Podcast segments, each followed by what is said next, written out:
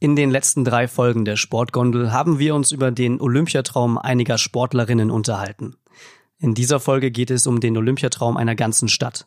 Kaum eine andere war so nah dran am Ideal der Olympischen Spiele wie München 1972. Wer heute den Olympiapark besucht, sieht immer noch das Zeltdach von damals. Ein Dach aus Acrylglas, das sich so locker und luftig über den ganzen Park legt ein Gegenentwurf zu den kolossalen Spielen der Nationalsozialisten in Berlin 1936. Der Architekt dieses Gegenentwurfs war Günter Benisch. In dieser Folge spreche ich zuerst mit seinem Sohn Stefan Benisch, der mit 15 Jahren die Spiele in München erlebt hat und heute ebenfalls Architekt ist. Im zweiten Teil ist Marion Schöne zu Gast, die heutige Geschäftsführerin des Olympiaparks. Zuerst geht es mit Stefan Benisch aber um die Vergangenheit eines Olympiastadions, das mal die große sportliche Bühne der Welt war und trotzdem nicht genug für die Fußballer. Ich bin Justin Patchett und ihr hört die Sportgondel. Ich kann nur dazu sagen, wenn Sie flotte Sprüche hören wollen, dann müssen Sie nach München gehen.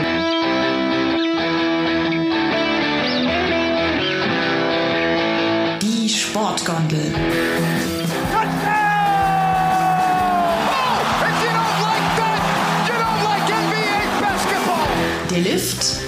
Sportfreunde. Fort der da oben, wie die gesenkte Sau, muss ich so sagen.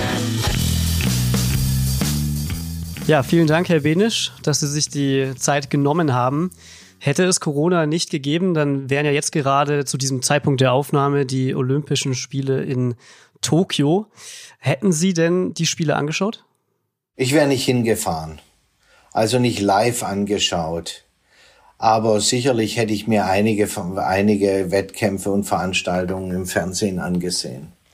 Was verbinden Sie denn persönlich mit den Olympischen Spielen? Also wenn Sie das Wort Olympische Spiele hören, denken Sie da automatisch an Ihren weltberühmten Vater, der ja ebenfalls Architekt war und eben das Stadion und den Park für München 1972 entworfen hatte? Naja, es gibt schon eine enge Verbindung. Wenn wir Olympia denken, denken wir natürlich jetzt als Familie immer an unseren Vater und auch an das Büro und die ganzen Freunde, die man hatte, die im Büro waren, die Mitarbeiter meines Vaters. Wir waren ja sehr eng ans Büro angeschlossen. Das ist sicherlich eine enge Verbindung.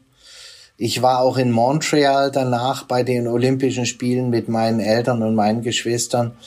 Also zwei Spiele haben wir gesehen und es ist schon ein Erlebnis an das man dann immer denkt bei all den Sachen, die hinterher kamen, bei den die Spiele wurden ja danach teilweise sehr stark kommerzialisiert und es hat einen ah, ein bisschen weniger erfreut dann, ja, muss ich sagen.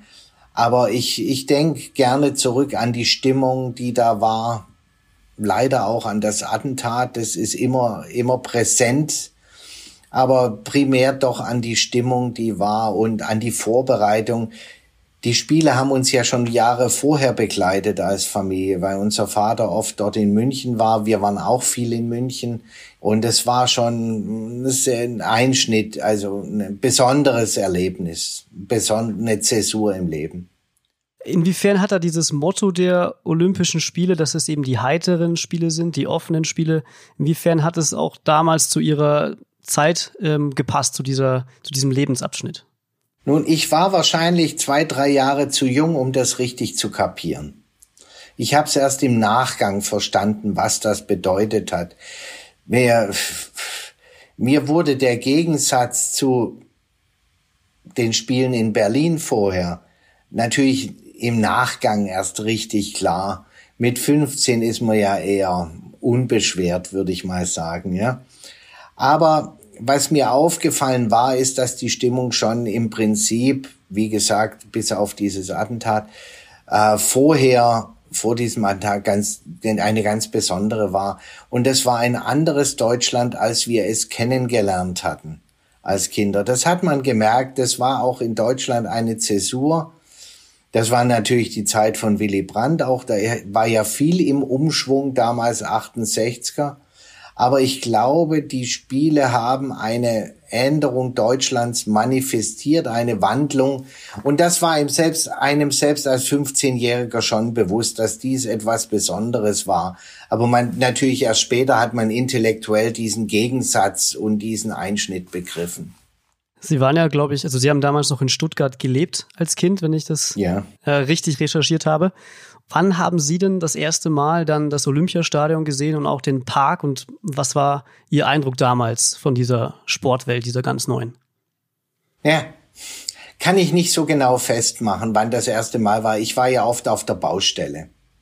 Ja, ich habe das Entstehen ja erlebt.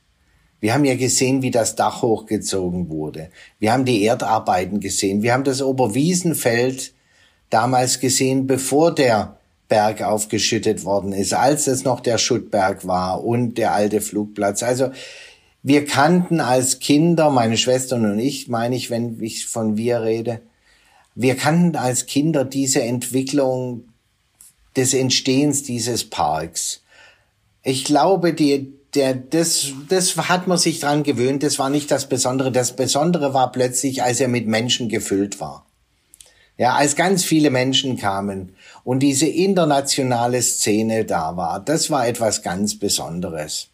Jetzt haben Sie ja vorhin auch schon das Attentat angesprochen. Wo waren Sie damals, als Sie von dieser Nachricht erfahren haben, dass eben palästinensische Terroristen die israelische Mannschaft angegriffen haben? Damals kann ich mich erinnern, da war ich in, wir hatten eine Wohnung in München, sehr schöne Wohnung und so eine Studiowohnung, ich weiß noch genau mit so einer Galerie.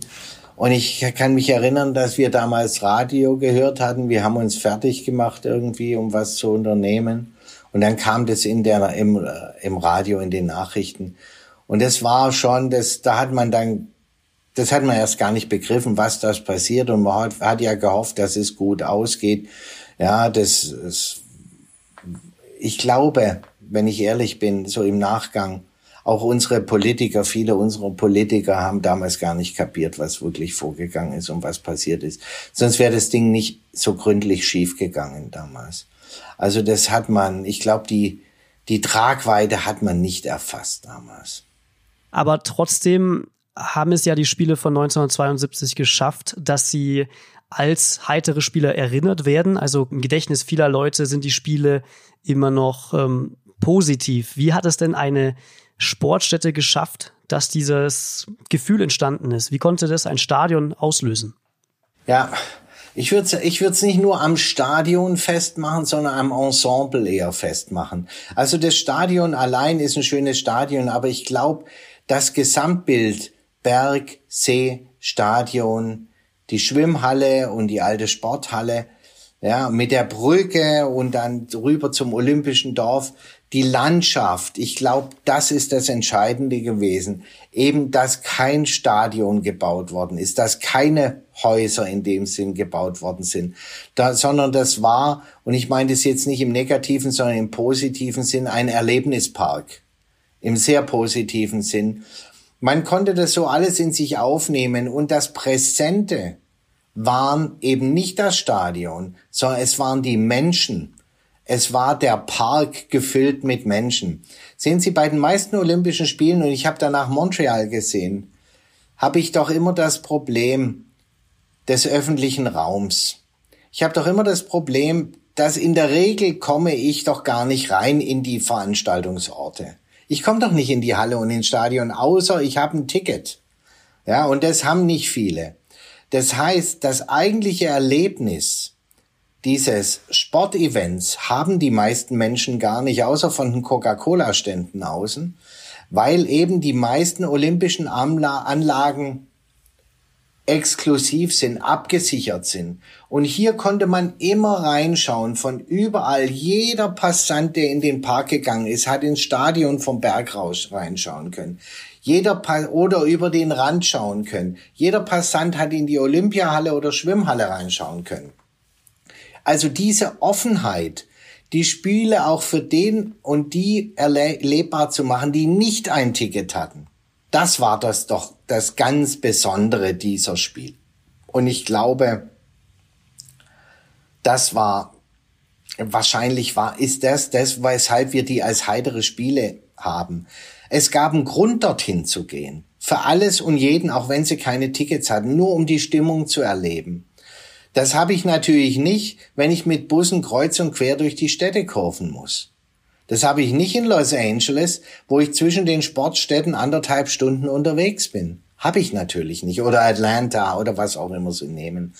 Also das war einmalig und ich glaube, es gab drei Anlagen, wo man so etwas in verschiedener architektonischen Form erlebt hat. Das war Mexiko, München und Montreal. Sie haben es auch vorhin gesagt, also dass die Kommerzialisierung heute eine ganz andere ist. Würden Sie oder würde vielleicht auch Ihr Vater heute noch überhaupt sagen, ich möchte so ein ähm, Projekt entwerfen und teilhaben an diesem olympischen Vorhaben oder hat diese olympische Idee, die damals existierte, gibt es die heute vielleicht gar nicht mehr? Naja, naja, als Architekt es nicht zu machen, ist natürlich eine, harte Maßnahme, ja. Aber, aber tatsächlich haben die Spiele etwas ihre Unschuld verloren irgendwie, muss ich schon sagen. Und ich weiß nicht, ob ich sonderlich scharf drauf wäre, an so einem Zirkus mitzumachen, wo es dann nur noch um die Lizenzen geht und wo man das Gefühl hat, dass die ganzen Funktionäre hm, nicht unbedingt die Menschen sind, die ich auf eine Party einlassen, einladen würde, um es mal vorsichtig auszudrücken. Ja, natürlich halte ich die olympische Kombi oder die olympische Organisation immer noch für eine Spur besser als die FIFA. Ja, also aber wir haben ja erlebt, was kommerzieller Sport doch an, an Unfug und an Unglück anrichtet. Wenn ich, ja, wenn ich mir Brasilien anschaue, die WM, das Land ist doch auf, auf Jahrzehnte, ach, wahrscheinlich 50 Jahre verschuldet worden. Und die Menschen dort hatten nichts davon, weil sie nicht mal ihr, ihre Säfte dort verkaufen durfte, weil Coca-Cola die Lizenzen hatte. Und über äh, Katar reden wir jetzt mal erst gar nicht, ja? Brauchen wir gar nicht zu reden. Also ich glaube, dass die, diese, dass die olympische Idee, wie sie immer hochgehalten wird, etwas unter die Räder gekommen ist. Und ich würde jetzt persönlich kein Land wissen oder keine Spiele wissen, wenn sie so ausgerichtet wie wir werden wir heute mit den Vorzeichen, wo ich interessiert wäre hinzufahren und auch nicht, wo ich interessiert hätte wäre als Architekt mitzuwirken, um ehrlich zu sein.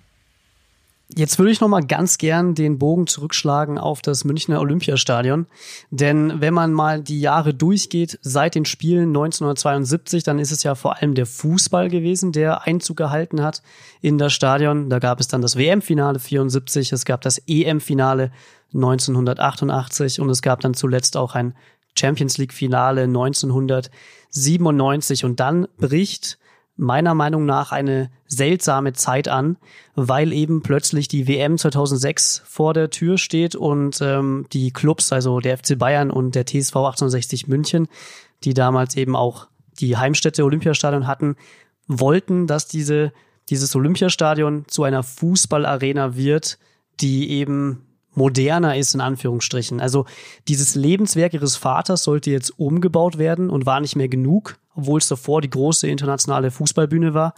Wie haben Sie Ihren Vater in dieser Zeit erlebt? Ja, es war eigentlich eine ganz interessante Sache. Na, die wollten ja, die wollten einen Hexenkessel, die wollten eine Fußballarena. Tatsächlich sind wir mal ehrlich, ist ein Leichtathletikstadion mit umlaufender Aschebahn nicht wirklich geeignet für Fußball. Das ist ein anderes Fußballerlebnis. Ich habe dort das letzte Spiel gesehen, Bayern München. Ich fand es ein fantastisches Erlebnis, aber ich bin auch wirklich kein Fußballfan, ja, muss ich dazu sagen. Mein Vater selber war der Meinung, und die, die teile ich auch, dass Gebäude sich verändern müssen mit ihrem Zweck.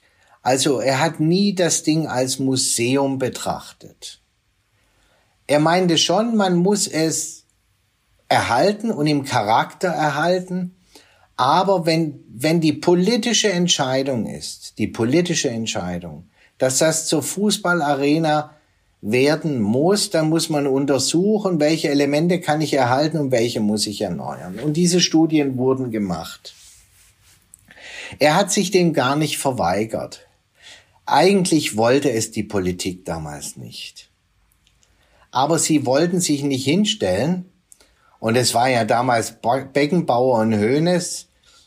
Und die konnten ja ganz schön grob sein, ja, in ihrer öffentlichen Darstellung.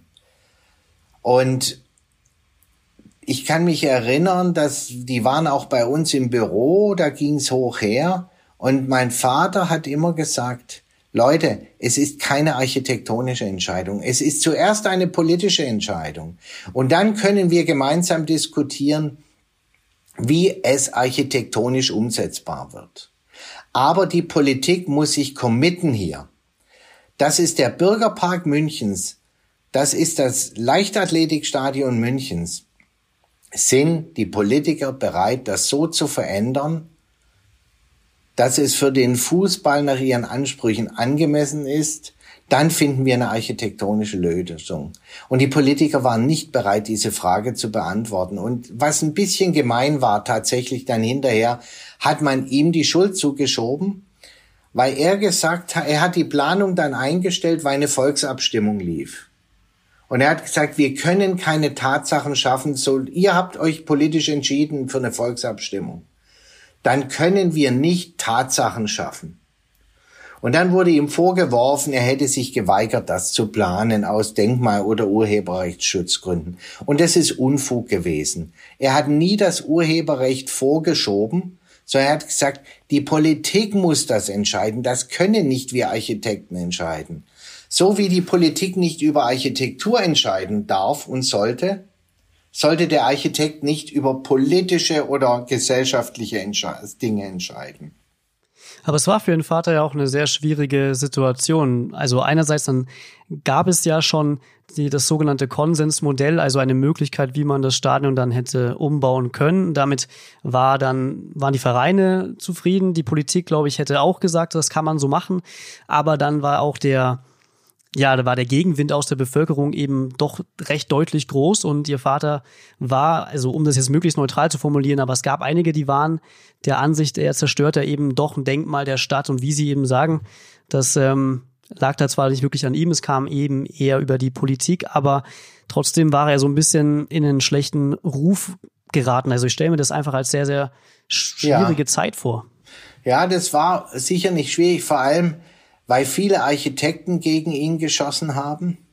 Auch ehemalige Partner haben sich da wirklich schlecht benommen, ihm persönlich gegenüber, die nachher selber deutliche Veränderungen an dem, an dem Ensemble vorgenommen haben. Und ich, es war, glaube ich, schwierig für ihn, aber ich glaube, am schwierigsten war, dass er nicht durchgedrungen ist, auch bei denen, das ist keine Entscheidung, die wir zu fällen haben. Wir sind nicht die Denkmalschützer und wir dürfen das Urheberrecht nicht missbrauchen. Und ich glaube, dass er damit nicht durchgedrungen ist, hat ihn wahnsinnig verärgert. Und das hat er auch einigen wirklich übel genommen dann hinterher. Da gab es dann so Architektenvereine, die sich zum Schutz des Olympiaparks gebildet haben. Und was ich von denen tatsächlich wirklich schwach fand, die haben sich eben auf meinen Vater konzentriert und haben gesagt, er muss es verhindern und haben sich nicht auf die Politik konzentriert. Und eigentlich wäre das der Adressat gewesen. Es gab ja eigentlich auch die Option zu sagen, das Stadion muss jetzt nicht in eine Fußballarena verwandelt werden. Man hätte ja sagen können, man behält den Leichtathletik-Charakter bei und modernisiert es einfach, dass es für diese Fußball-WM im eigenen Land dann passt. Aber der Wille war eben dann eben auch vor allem auf Druck der Vereine. Man baut eine richtige Fußballarena, die auch Platz hat für mehr Logen. Aber das war ja eben alles ein sehr, sehr komplizierter Prozess, alles um die Jahrtausendwende. Können Sie vielleicht noch mal ganz kurz erklären, was denn so schwierig daran ist, das Olympiastadion zu verwandeln in eine Form, die diesem Fußball gerecht geworden wäre? Ja, also erstmal stimmt die ganze Geometrie nicht. Wenn Sie, Sie haben ein, Sie haben vom Fußballfeld bis zur ersten Sitzreihe nochmal 30 Meter. Und normalerweise ist es viel näher. Und wenn das näher ist, ja, es wurde drüber nachgedacht, das Feld abzusenken und noch rein unten hinzubauen, aber dann hätte man überall am Rand die Reihen steiler machen müssen. Also Fußballarenen sind, haben Ränge und sind fast senkrecht in der Regel. Ja, also die sind viel steiler und enger, weil sie näher am Geschehen sind und die die Blicklinien, die Sichtlinien verlangen, wenn ich den Spielrand von überall sehen will, aber der Spielrand ganz nah an der ersten Reihe ist, muss ich hinten ganz hoch kommen. Ja, das, da hat man ja überlegt, ob man unten die Tribünen abreißt, das Dach stehen lässt und dann was anderes drunter baut und so weiter und so fort. Aber es ist ja dann, heute würde ich sagen, Gott sei Dank nichts geworden. Ja, wie Sie auch vorhin gesagt haben, Franz Beckenbauer war sehr involviert in den Prozess auf FC Bayern Seite. Dann ist dieser Satz gefallen. Ich glaube, das war Ende Dezember 2000, als er meinte, es wird sich ja ein Terrorist finden lassen, der dieses Stadion notfalls wegsprengt, damit man dieses Problem und diese Diskussion um den Umbau nicht mehr hat. Wie nimmt denn ein Architekt so einen Satz wahr? Ich weiß nicht, ob mein Vater den Satz, will. also der, der, an sich war der ja nicht kränkend für uns. Der war ja entlarvend für einen Beckenbauer. Ja, da hat er ja seine Geisteshaltung einfach gezeigt. Ja, dass er einfach da ein bisschen tump ist. Aber ich glaube, nee, das eigentlich, eigentlich, eigentlich war man eher geschockt in einer Zeit und in der Verbindung Olympia und Terrorismus 72, dass einer, Entschuldigung, aber so tump ist, sowas zu sagen, da war, ich glaube, da war man eher sprachlos. Aber mein Vater hat es, ich, zumindest habe ich es nicht so erlebt, hat es nie auf sich und das Stadion bezogen. Das war eher so eine grobe Entgleisung. Also ist dann das Lebenswerk des Olympiastadion letztendlich ja doch erhalten geblieben, weil eben auch die Stadt dann einen neuen Standort ausgewählt hat, und zwar Fröttmanning, die Allianz Arena, ein Fußballtempel, genau alles, was Tolles die Ding. Herzen begehrt hat bei den Bayern und bei dem TSV 1860 München. Und das Olympiastadion ist so geblieben, wie es eben auch 1970 war. 2010 ist Ihr Vater dann verstorben. Wie ging es Ihnen in dieser Zeit? Naja, er war ja krank. Er hatte, er hatte ja Schlaganfälle gehabt. Aber sicher ist es ein Einschnitt, wenn die Eltern sterben, das ist klar. Das ist ein besonderer Einschnitt. Er war ja dann schon fünf Jahre nicht mehr aktiv im Büro. War, war schon schwierig.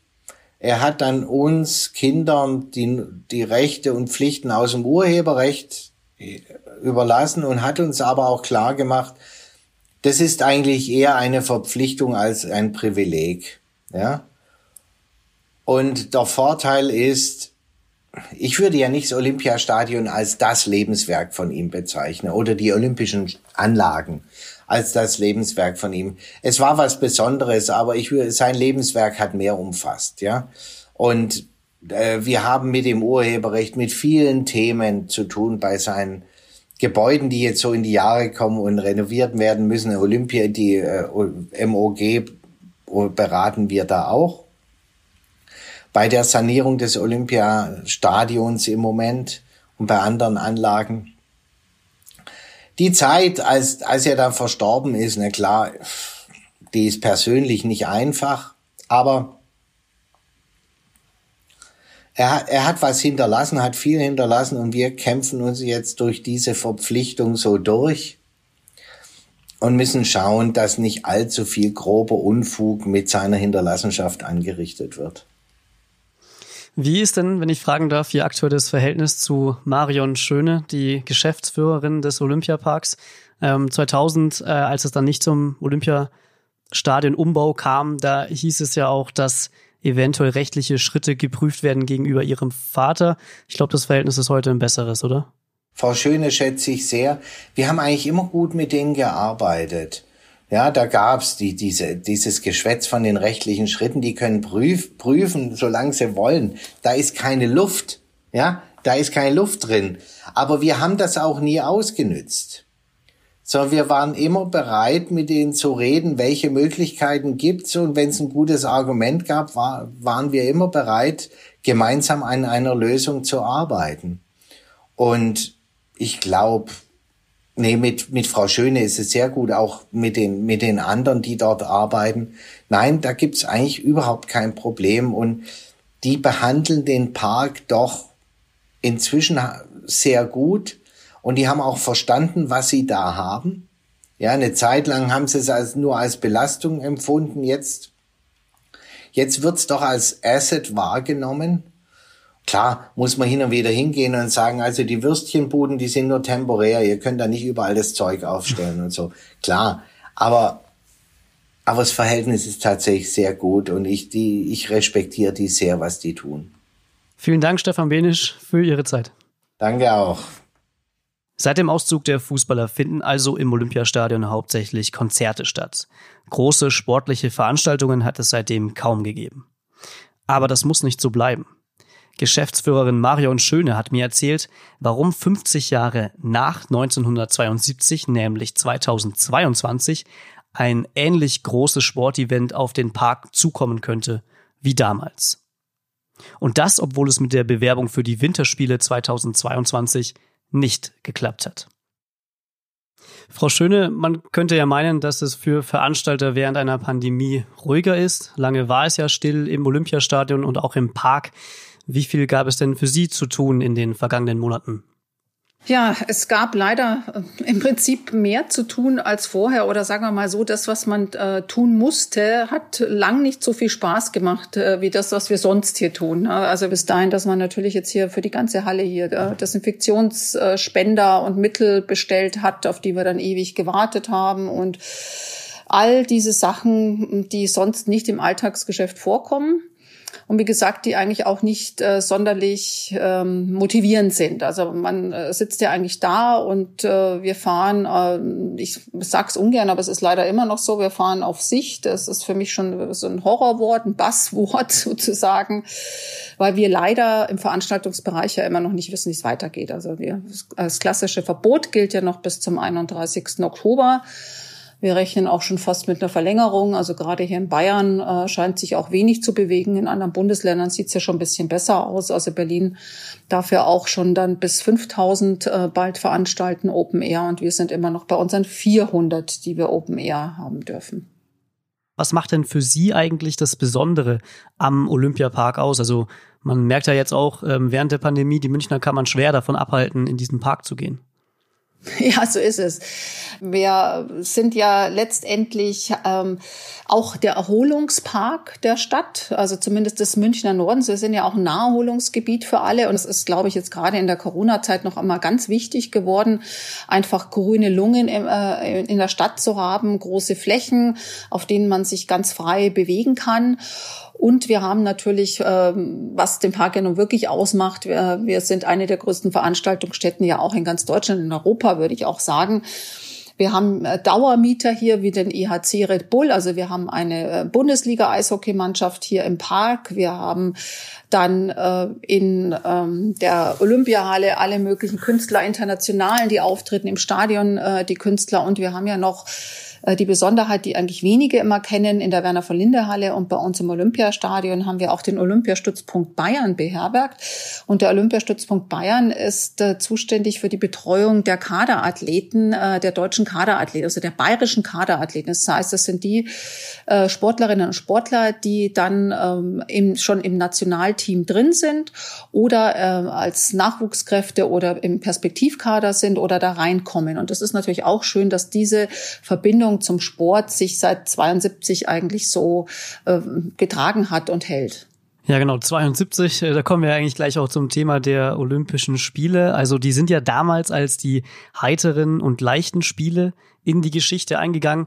Ähm, ich habe ja vor unserem Gespräch mit Stefan Benisch gesprochen und der hat mir gesagt, dass dieses ähm, Gefühl, das die Leute damals hatten, dieses heitere und leichte, dass das gar nicht so sehr nur an der Architektur lag, sondern auch einfach daran, dass die Leute auch überall im Park einfach da waren. Ja, das ist äh, das ist genau das, dass wir 72 äh, war ja eine ganz starke Verbindung auch wieder zwischen einem Kunst-Kulturprogramm und dem Sportprogramm. Also und das ist natürlich was ganz Schönes, dass ich sage, ich biete ja auch den Leuten die Möglichkeit, in den Park zu kommen, die nicht unbedingt die großen Sportfans sind. Und das haben die Münchnerinnen und Münchner und auch die internationalen Gäste, glaube ich, sehr genossen. Es hatte so fast äh, den Charakter eines Happenings. Ich kann es jetzt nur von Bildern wiedergeben. Ich war damals zehn Jahre alt, habe das auch äh, nur medial erlebt. Aber wenn man diese Fotos einfach so sieht, dann ähm, weiß man, es waren wirklich bis zum 5. September ganz klar die heiteren, fröhlichen Spiele. Es waren die Spiele der Münchnerinnen und Münchner, es waren die Spiele der Gäste. Und es war schon eine ganz äh, besondere Atmosphäre. Und ich glaube aber, um das an Herrn Benisch zurückzugeben, dass die Architektur schon auch einen großen Beitrag dazu geleistet hat, dass eben dieses Gefühl aufkam, dass man hier in diesem Park willkommen ist, dass man sich hier frei bewegen kann. Und das ist ja auch immer so ein schöner Satz vom Günter Cimek, also die Besitzergreifung des Rasens, eben kein Park. Also der, wo Schildchen dort stehen, betreten verboten, sondern das genaue Gegenteil. Äh, man wird aufgefordert, äh, das ist euer Park, kommt hier und äh, wirklich ergreift Besitz von dem Park. Und ich glaube, das ist wörtlich genommen worden und man hat das hier gelebt. Und das ist eigentlich eine wunderschöne Geschichte und ja, wenn es den 5. September nicht gegeben hätte, dann äh, wäre es natürlich noch, noch, noch wesentlich schöner und äh, nur mit positiven Erinnerungen verbunden. Also Sie haben das als Kind ähm, sozusagen miterlebt. Sie, Sie sind in, in, in München aufgewachsen. Was hat Sie denn letztendlich dann auch beruflich wieder zurück in den Park geführt? War das eine wirtschaftliche Entscheidung oder war da, da diese Emotionalität bei Ihnen einfach noch vorhanden durch ähm, Olympia 72? Also es ist tatsächlich so, dass ich mich äh, 2010 hier auf eine Stelle beworben habe und ich war ja äh, lustigerweise bei der Stadtverwaltung zuständig für den Olympiapark, also von der ganz anderen Seite, von der Seite der Gesellschafterin. Ich war dort im, im städtischen, äh, wie es so schön heißt, Beteiligungsmanagement und habe also den Olympiapark in einer entscheidenden Phase aus einer anderen Sichtweise betreut, äh, nämlich aus der Sicht der Gesellschafterin. Und es war gerade die Zeit, äh, in der die Diskussion um den Auszug des Fußballs äh, entstanden ist und auch die große Debatte, also eben gerade die große architektonische Debatte, der Umbau des Olympiastadions, wo es ja den berühmten äh, 6.12. Ähm, dann gab, äh, Nikolaustag im, im Rathaussaal und äh, ein Vertreter des Büro Benisch dann aufstand und man hatte sich ja schon auf Umbaupläne geeinigt damals, wie es denn für die WM 2006 aussehen könnte. Und er stand da eben auf und sagte also, Herr Benisch, zieht seine Zustimmung zum Umbau zurück. Und das werde ich nicht vergessen. Also es ging ein Raunen durch den Saal und es war wirklich eine ganz eigenartige Stimmung. Und neben mir saß die Leiterin des Büros des Oberbürgermeisters und ich guckte sie an und der Oberbürgermeister saß vor mir und sie sagte, davon wusste keiner etwas. Also es war wie eine Bombe platzte das da wirklich rein in den, äh, in den Rathaussaal. Und dann war natürlich fast tumultartig, weil man wusste gar nicht, was soll man jetzt mit diesem Hearing noch, ne? weil das Hearing war ja eigentlich dazu da, um über die Umbaupläne zu sprechen. Man hat das dann auch letztendlich abgebrochen. Und äh, ich denke aber trotzdem im Nachhinein, äh, wenn ich in, im Stadion sitze und das geht, glaube ich, vielen so, wenn man da einfach sitzt äh, auf der Haupttribüne und man kann so über diesen äh, Stadionrand so schön einfach in den Park hinausblicken, dann weiß man, dass es die richtige Entscheidung war, dass man äh, sich gegen einen Umbau entschlossen hat, egal wie er jetzt ausgesehen hätte, weil diese fantastische offene demokratische Architektur hätte in irgendeiner Weise immer Schaden genommen und wäre nicht mehr so gewesen wie das Original. Und ich glaube, insofern war es richtig, auch wenn es wirtschaftlich damals für den Olympiapark ähm, ein Desaster war, weil ja der Fußball dann daraufhin ja auszog und der Fußball äh, war letztendlich im Stadion sehr gut vertreten mit zwei Bundesligamannschaften und äh, das war eigentlich die Cash-Cow damals, das Olympiastadion. Ne? Da wurden wirklich gute Einnahmen erzielt. Ja, und bei mir war es dann so, äh, ich habe mich dann eben auf die Stelle beworben, auf eine Abteilungsleitungsstelle erstmal hier. Und für mich war das Interessante damals, ich kannte ja den Olympiapark bereits. Wie kann ich, das ist eigentlich so meine Mission immer, wie kann ich dazu beitragen, den Olympiapark ähm, zu erhalten, aber vor allem auch weiterzuentwickeln und zukunftsfähig zu machen. Und das finde ich eine sehr spannende Aufgabe. Ist aber auch sehr interessant, dass Sie jetzt nochmal den 6.12.2000 ansprechen. Ich habe auch mit ähm, Herrn Benisch ganz kurz darüber gesprochen, wie das dann auch ähm, auf Seiten der Architekten war. In der Politik oder auch für den Park war es ja schon so, dass es ja mehr oder weniger gescheitert ist an diesem Urheberrecht, das der Herr Benisch ja hatte ähm, und das nach wie vor bei der Familie auch liegt. Deswegen war er so ein bisschen, ja, der Grund, warum eben der Park auch den Fußball verloren hat, weil er ja sozusagen sein Veto einlegen konnte. Gestern hat mir Herr Wenisch dann erzählt, es war eigentlich gar nicht so im, im Sinn von Günther Wenisch, dass er sagt, ich möchte nicht, dass mein Stadion verändert wird, aber er hat einfach diesen Zweifel auch aus der Bevölkerung gespürt, dass die Leute auch nicht wollen, dass dieses Stadion verändert wird. Mhm. Also das kann ich auch nur so sagen, weil ähm, also auch jetzt klar, man bewegt sich ja immer in bestimmten Kreisen, wenn man ein bestimmtes Berufsfeld abdeckt oder bestimmte Neigungen hat. So im Bekanntenkreis wurde das ja bei uns auch sehr stark. Äh, diskutiert. Äh, da sind auch einige Architekten drin und die, äh, die fanden das alle auch ganz schrecklich, dass man hier umbauen sollte. Und ähm, man kann ja immer nur sagen, was für mich immer ein herrliches Beispiel ist, ist ja das Berliner Olympiastadion. Da wird heute noch äh, Fußball gespielt in einem Leichtathletikstadion. Ne? Das hat ja eine ähnliche Situation wie unseres, steht auch unter Denkmalschutz. Also wir kennen die Diskussion jetzt, die aktuelle. Also Hertha möchte ja auch raus, möchte auch ein eigenes Fußballstadion. Und das war ja damals dann auch so die Debatte. Also das ist kein modernes Fußballstadion. War es ja auch nie, ist vollkommen richtig. Es war immer von Anfang an ein Leichtathletikstadion gewesen.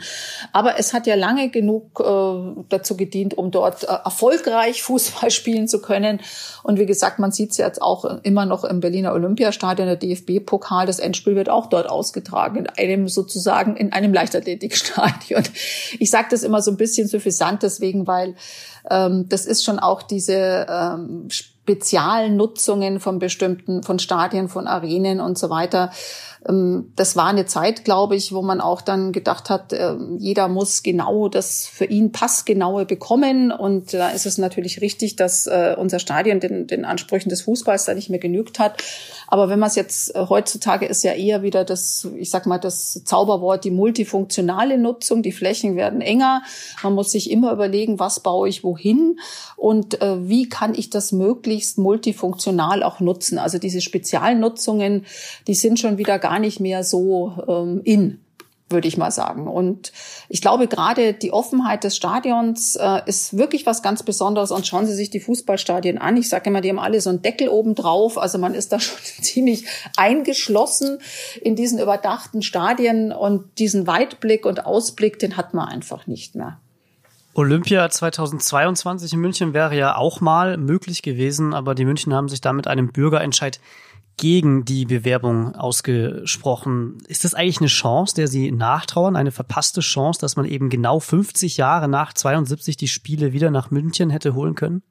Ja, das ist natürlich eine verpasste Chance und das war ja auch, äh, da haben ja auch meine Vorgänger stark dafür gekämpft. Das war ja schon der große Frust 2018, dass man da die Olympischen Spiele nicht bekommen hatte.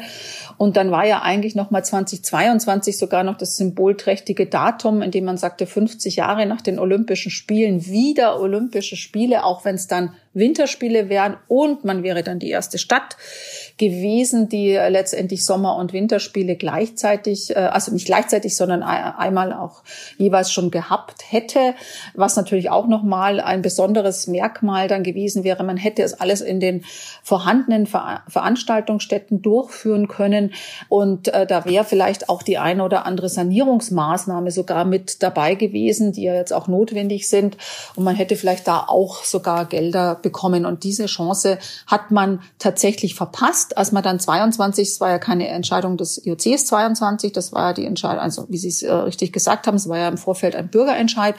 Und da war aber die Stimmung letztendlich so gegen diese Sportgroßveranstaltungen, gegen Olympia. Und ich glaube, also gegen Olympia würde ich fast immer gar nicht so sagen, sondern eher gegen die äh, großen äh, Verbände, gegen das IOC. Es gab ja auch die ganzen FIFA, UEFA-Skandale. Und da war, glaube ich, auch so ein ganzer, so ein Misstrauen äh, in der Öffentlichkeit äh, diesen Institutionen gegenüber. Ich glaube aber, eins wäre sicher ein Merkmal gewesen, was wir geschafft hätten, 22 äh, wieder einen Kontrapunkt zu setzen zu diesen immer mehr Geld ausgeben, immer größer, immer noch mehr äh, Veranstaltungsstätten, also Venues hinzustellen. Äh, sondern wir wollten ja genau, das war ja das Konzept, also es war ja extrem nachhaltig und deswegen war ja auch der Frust so groß, weil, glaube ich, unser Konzept eins der ersten war, dass das Thema Nachhaltigkeit wirklich extrem einbezogen hat, äh, einfach allein dadurch, dass man die bestehenden Veranstaltungsstätten nutzt ne, und eben nichts neu baut. Und es wär, hätte vielleicht sogar einen Wendepunkt geben können im Denken. Also dass man sich überlegt, ähm, ja, so kann es auch funktionieren. Und es muss nicht immer größer sein und muss nicht immer höher sein und muss nicht immer teurer sein und muss nicht immer noch spektakulärer sein. Also dass man einfach diese sich gegenseitige Überbietungsspirale vielleicht auch mal hätte unterbrechen können mit einem Konzept hier in München. Mhm. Aber ich kann mir vorstellen, dass dieses Konzept jetzt nicht gleich weggeschmissen wurde, denn es finden ja 2022 stattdessen die European Championships statt und die machen ja vieles von dem, was sich manche vom IOC wünschen würden. Also die sind ja eben sozusagen ein nachhaltiges äh, Turnier. Man benutzt eben auch diese bestehenden Anlagen, die man im Park hat. Und jetzt hat man dann 4000 Athletinnen aus neun verschiedenen Sportarten. Also ist es nicht eigentlich die, das bessere Olympia für München 2022? Also wir sind auf alle Fälle extrem glücklich darüber, dass es uns gelungen ist, eben nach diesen Tiefschlägen wirklich für das 50-jährige Jubiläum wieder eine internationale Sportveranstaltung in den Park zu bringen und zu sagen, schaut her, 50 Jahre nach Olympia machen wir hier wieder ein Sport-Großevent, aber natürlich nicht in der Größe wie Olympia. Das muss man ganz klar sagen. Sie haben die neuen Sportarten angesprochen. Das ist schon fantastisch. Es sind neun olympische Sportarten. Ich habe tatsächlich gerade nochmal nachgeguckt. Also in Tokio wären 33 Sportarten am Start und wir haben ein Budget von 130 Millionen Euro und äh, Tokio war die letzte Zahl 11,3 Milliarden Euro. Und vielleicht muss man tatsächlich dazu hingehen. Das, das werden wir auch sehen. Ne? Also inwieweit es besser ist, hier sich doch ein bisschen zu beschränken. Das ist ja auch bewusst die Zielsetzung äh, dieses ECM, also das European Championships Management Board und ich denke aber, dass die Größe tut jetzt, glaube ich, dem keinen Abbruch, was wir vorhaben. Und äh, es wird sicherlich auch ein ganz, ganz tolles Fest werden. Und da der Bezug zu Olympia wieder, wir planen eben auch nicht nur ein Sportwettkampf und nicht nur äh, sportliche ähm, Dinge in den Vordergrund zu stellen, sondern es wird auch ein schönes äh, Rahmenprogramm rundherum geben. Das war uns eben genauso wichtig wie damals 72, dass wir eben auch, ich sage immer, auch der Sportmuffel sollte etwas davon haben, denn er zahlt ja, er zahlt ja auch mit sozusagen. Also er ist ja auch Steuerzahler und muss dann letztendlich auch was dafür bekommen, wenn wir hier ein Riesenevent machen. Merkt man denn als Münchner, dass die European Championships auch irgendwie eine entspanntere Veranstaltung sind? Also bei großen Turnieren, jetzt wäre ja, glaube ich, auch so gewesen, wenn die EM dann dieses Jahr gewesen wäre, die paneuropäische, dass dann bei so einem Fanfest, das glaube ich auch im Olympiapark ähm, stattgefunden hätte, dann wird beispielsweise das Bier nur über den Partner der UEFA ausgeschenkt. Das heißt, ähm, das sind ja so die kleinen Dinge, die man dann als Fan auch merkt.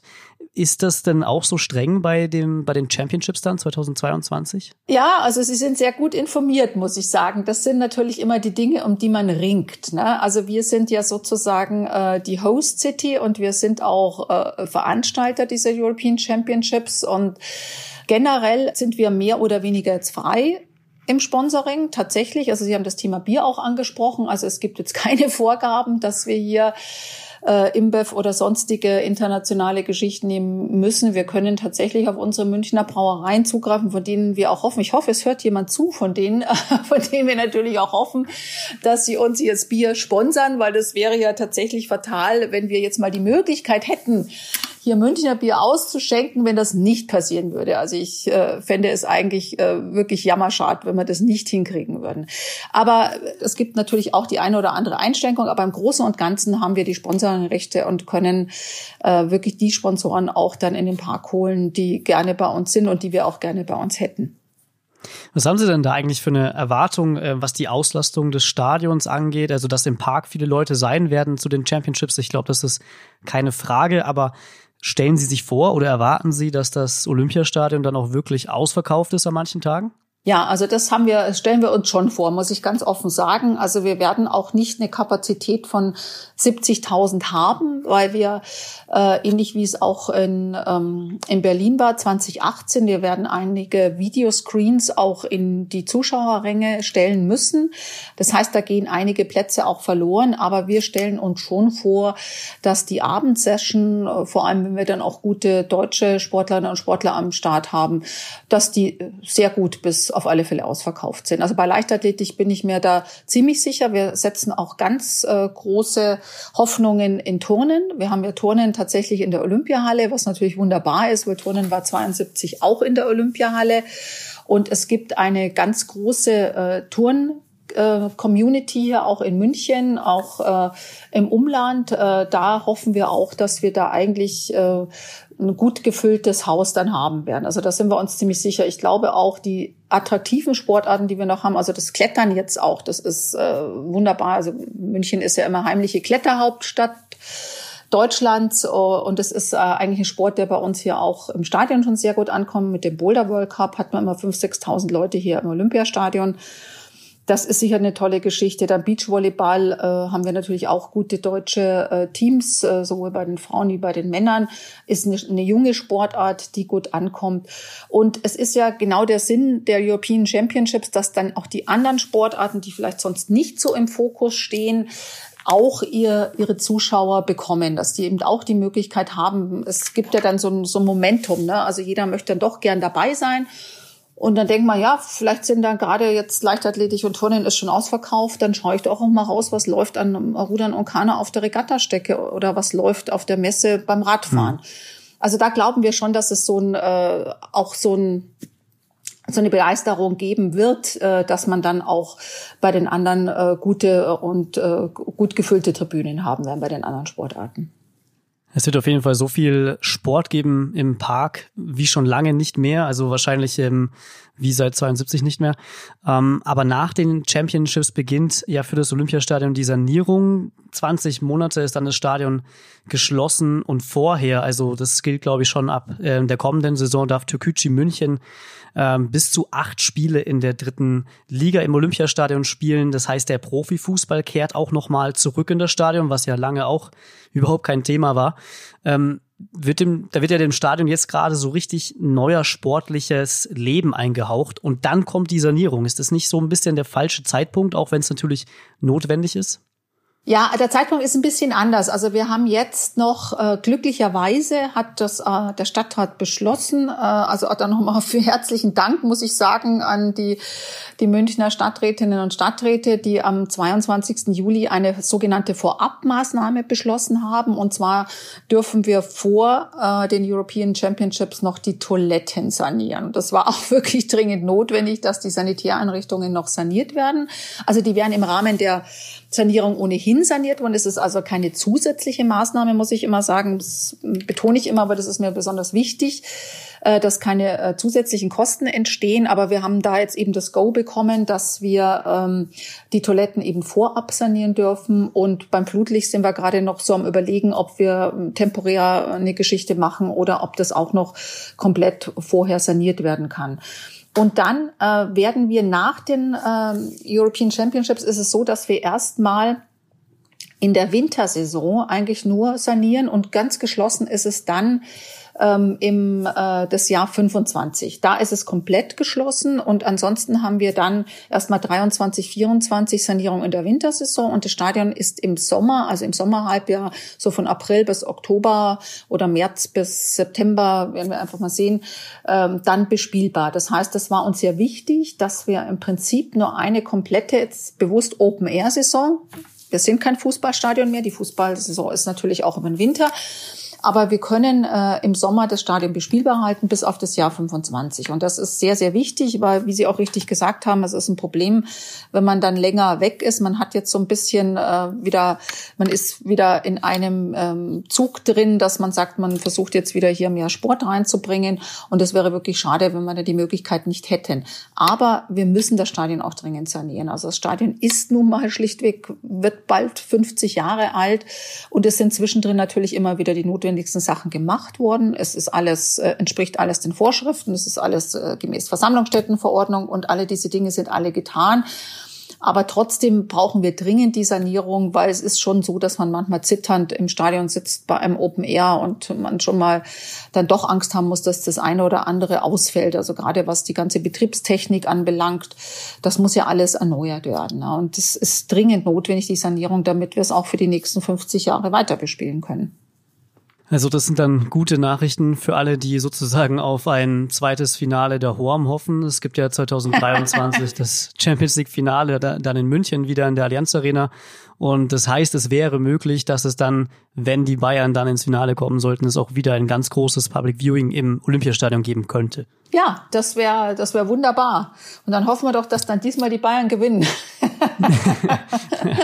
ja, stimmt. Das ist natürlich eine Wiederholung, auf die man dann ja. verzichten könnte. Ähm, ich glaube, wenn ich das richtig erfahren habe, dann steht jetzt für Sie erstmal äh, Urlaub an. Fahren Sie weg oder bleiben Sie in München? Also es ist tatsächlich so, also äh, dass ich letzte Woche äh, unsere zwei Wochen Bretagne ähm, sozusagen storniert habe, weil wir haben lange mit uns gerungen, mein Mann und ich, und da gab es jetzt ein, zwei Hotspots in der Bretagne. Aber ich freue mich jetzt einfach mal ein paar Wochen hier und das Wetter sieht ja auch so aus, als ob es wieder ein bisschen besser wird. Dann wünsche ich Ihnen einen schönen Urlaub und danke, dass Sie sich die Zeit genommen haben. Die Sportgondel.